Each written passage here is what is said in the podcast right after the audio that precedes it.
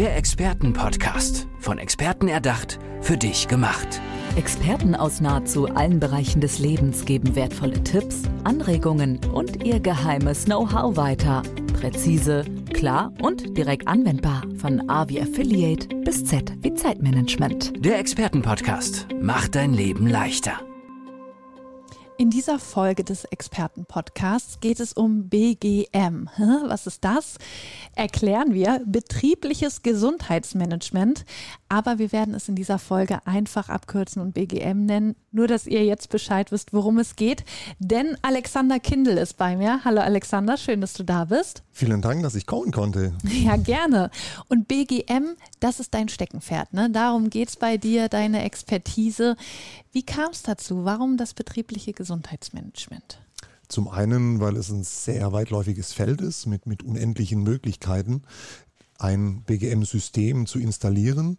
Zum anderen aber auch, weil eine große Unsicherheit vorherrscht in den Unternehmen. Jeder hat was davon gehört, jeder stellt sich was vor, jeder stellt sich was anderes vor und ganz häufiges BGM bekannt deshalb, weil wir zum Teil dazu gezwungen werden, es umzusetzen, was die Arbeitsplatzgestaltung angeht, was die Arbeitssicherheit angeht, was einfach gesetzliche Vorschriften angeht, die umgesetzt werden müssen am Arbeitsplatz, wie den Pausenraum ab einer gewissen Betriebsgröße, den Betriebsarzt und ähnliches. Und das ist für viele BGM fertig. Sind da viele Unternehmer ähm, ja so der Meinung, oh, das könnte nur Geld kosten und schieben das so ein bisschen deswegen von sich weg oder was, auf was für Meinungen triffst du da? Ähm, gibt eigentlich zwei Lager. Die einen, die sagen, habe ich, weil ich eben all das umsetze, was ich eh gesetzlich vorgegeben habe und das mache und damit äh, ist BGM fertig. Und es gibt die anderen, die sagen, ja, habe ich verstanden. Es gibt die gesetzliche Variante. Ich habe aber unendlich viele Spielmöglichkeiten darüber hinaus in der betrieblichen Gesundheitsförderung. Einfach Konzepte, Maßnahmen und Ähnlichem zu installieren. Genau, weil du gerade gesagt hast, es gibt die, die sagen, jo, habe ich äh, nach den gesetzlichen Forderungen, habe ich das jetzt alles umgesetzt. Ist das dann so nach dem Motto, ich habe das Nötigste getan und ähm, ja, dann ist es vielleicht gar nicht so ausreichend, wenn man genau hinschaut? Also was die gesetzlichen Anforderungen angeht, sicherlich, aber das ist ja nur eine Grundlage, ja. äh, um einfach das Notwendigste zu tun, ja. um Schaden, sage ich mal, vom Arbeitnehmer, Arbeitnehmerin abzuhalten. Und kann man sagen, das genügt, weil wir unfallfrei arbeiten mhm.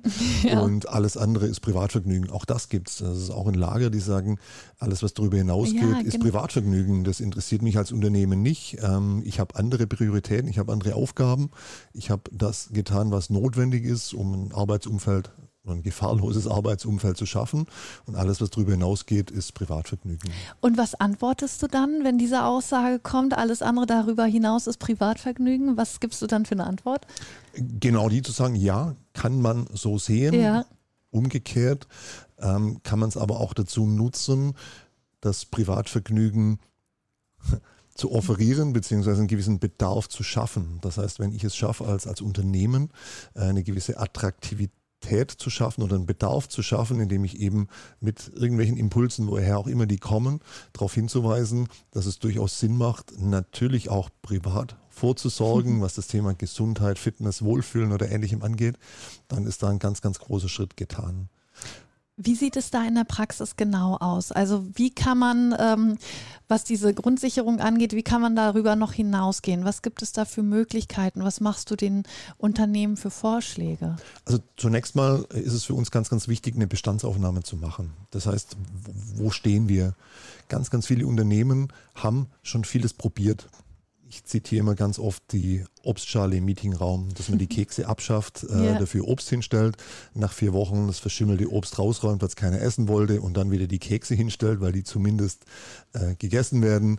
Dann hat man hier mal eine Rückenschule gemacht, da mal einen Präventionskurs und immer wieder Pause zwischendrin und das war es dann auch und sagt, naja, wir haben es probiert, hat nichts gebracht. Mhm. Deshalb ist mir wichtig, welche Erfahrungswerte da sind, was, was schon getan wurde.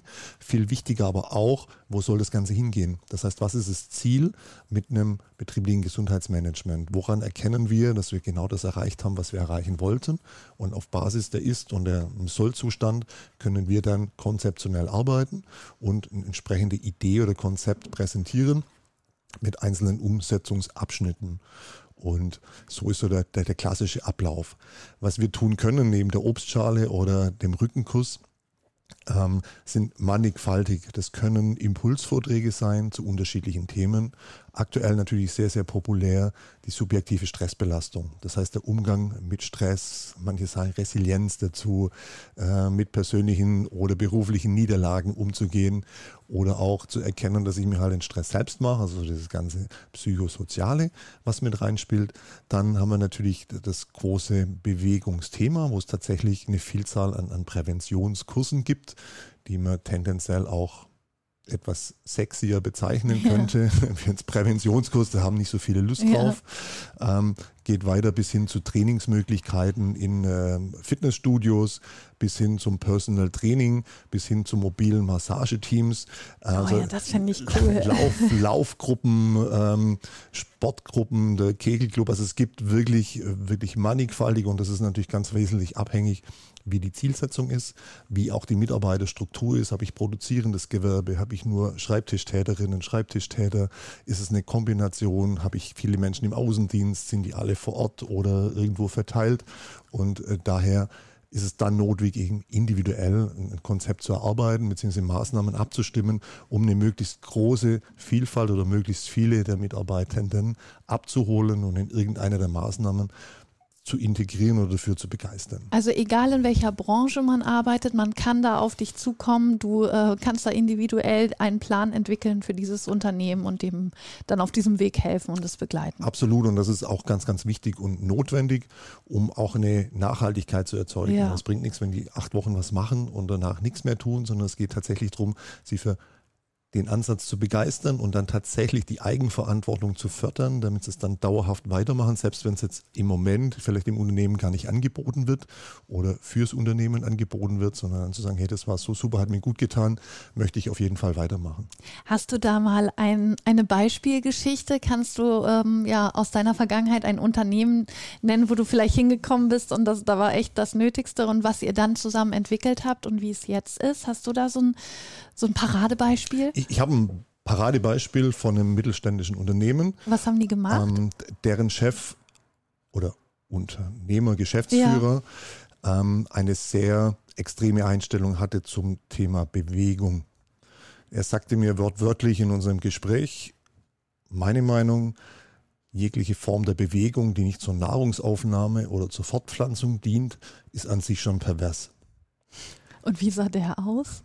Ja, man hat es ihm angesehen, ja. dass er entweder viel isst. Ja. Das andere möchte ich, ja, genau. brauchen wir nicht weiter ausführen. ähm, das Spannende war aber, dass ihn seine Belegschaft, seine Mitarbeiter mehr oder weniger genötigt haben, dass sie gerne so etwas hätten oder irgendwas in der Form tun wollen würden, weil sie es aus befreundeten Umfeldern mitbekommen haben, dass es im Unternehmen, im Nachbarunternehmen gemacht wurde und alle total begeistert waren. Aus dem Grund hat er gemeint, ich muss ihn kontaktieren. Das kann man ihm ja zugute halten. Absolut. Ne? Wenn die Jemand Mitarbeiter mit so einer extremen das, Einstellung ja. und trotzdem hat er da mal auf seine Mitarbeiter gehört. Sagen, wenn ihr das wollt, aber lasst mich in Ruhe, so auf, auf die Art. Ja. Ähm, und wir haben es tatsächlich geschafft. Wir hatten einen Vortrag mit einem, mit einem Arzt, der einfach mal so dieses Thema Rücken, Rückenleiden, Verspannungen, Gelenkschmerzen ganz, ganz allgemein und Wohlbefinden, also die Verbindung zwischen Körper und Geist äh, aufgezeigt hat. Mhm. Und äh, plötzlich konnte man Herrn Geschäftsführer ansehen, wie es arbeitet. Ja. Und hat dann, sich angesprochen gefühlt. Ein, ein, Stück weit hat es ihn irgendwo, irgendwo ja. berührt oder angetickert. Und dann sagt er zu mir, okay, folgender Vorschlag. Ich werde es acht Wochen ausprobieren. In erster Linie, um Ihnen zu beweisen, dass ich keine Ahnung habe. Aber ich werde es tun. Was muss ich machen? Und wir haben begonnen, mit ihm einfach ein, ein, kleines Trainingsprogramm aufzubereiten, was er am Arbeitsplatz machen kann oder wenn er zufällig mal dran denkt, auch mal zu Hause, wenn er ein bisschen Luft hat.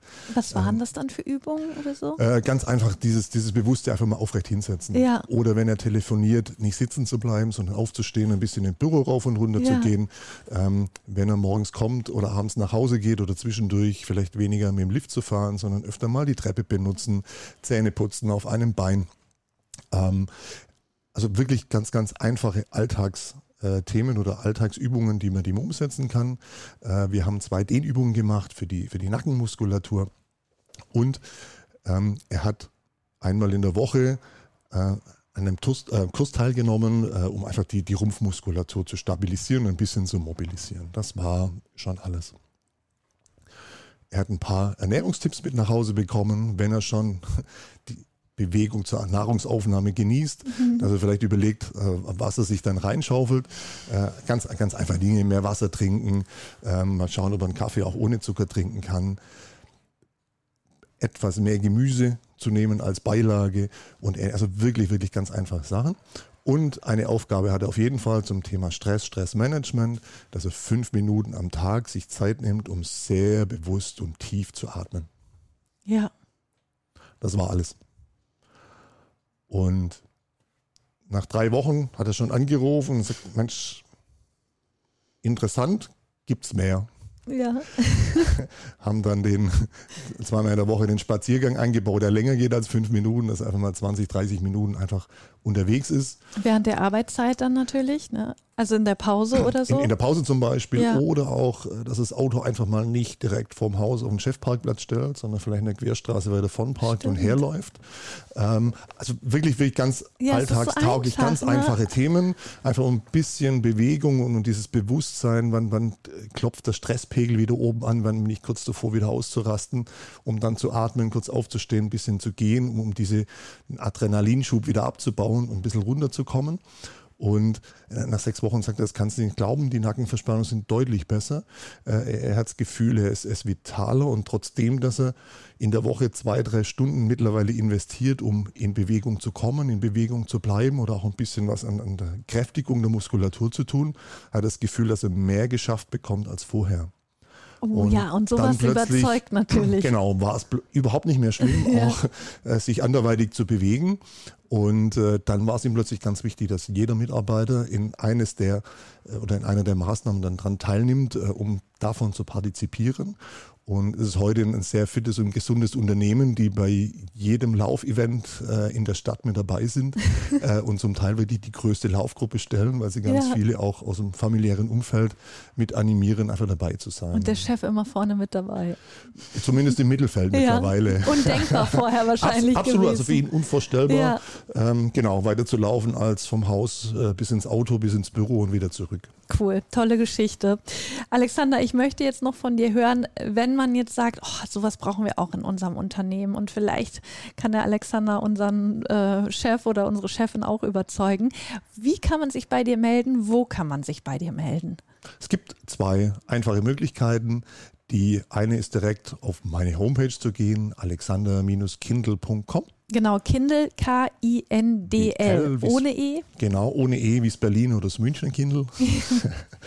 oder über die Firmenkontaktgeschichte bgm-health, also die Gesundheit mhm. auf englisch.de.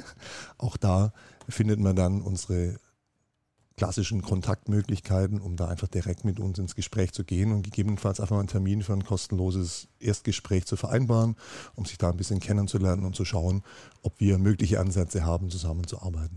Kommst du auch direkt ins Unternehmen oder kann vieles äh, über Zoom oder so laufen? Also der Erstkontakt geht immer äh, online, Zoom oder auch Klar. Telefon, je nachdem, wie er möchte. Ähm, geht sowohl als auch, um die Maßnahmen zu implementieren, macht es durchaus Sinn, auch vor Ort mal zu sein, um die Begebenheiten kennenzulernen, sich einfach auch ja, ein klein wenig warm zu werden und zu schauen, kann man ja, sich auch überhaupt über die Räumlichkeiten vorstellen. Ja, genau. irgendwie so ein bisschen ähm, Weil es ja auch für die Konzeption sehr wichtig ist, welche räumlichen Voraussetzungen gibt es, kann man vielleicht vieles tatsächlich vor Ort im Unternehmen durchführen genau. oder brauchen wir Kooperationspartner. In welchem Stock liegt das? Ne? Genau, kann man weiter wegparken oder nicht? Ist genau. Und, und äh, jetzt beispielsweise, wenn man einen, einen Rückenschulkurs machen würde, kann ich das im Unternehmen in Räumlichkeiten machen oder müssen wir in der näheren Umgebung äh, Räume finden aus unserem Partnernetzwerk oder ähnlichem. Also das sind so die Themen, äh, die dann anstehen, wenn es soweit ist. Ja, man merkt, du hast da alles im Blick. Alexander Kindl war das hier bei uns im Expertenpodcast. Thema betriebliches Gesundheits... Da, da ist es. Betriebliches Gesundheitsmanagement. Ich sag doch lieber einfach nur BGM. Alexander, vielen, vielen Dank, dass du hier bei uns warst. Ich wünsche dir alles Gute und bleib vielen gesund. Dank. Das tue ich. Bis dann. Tschüss.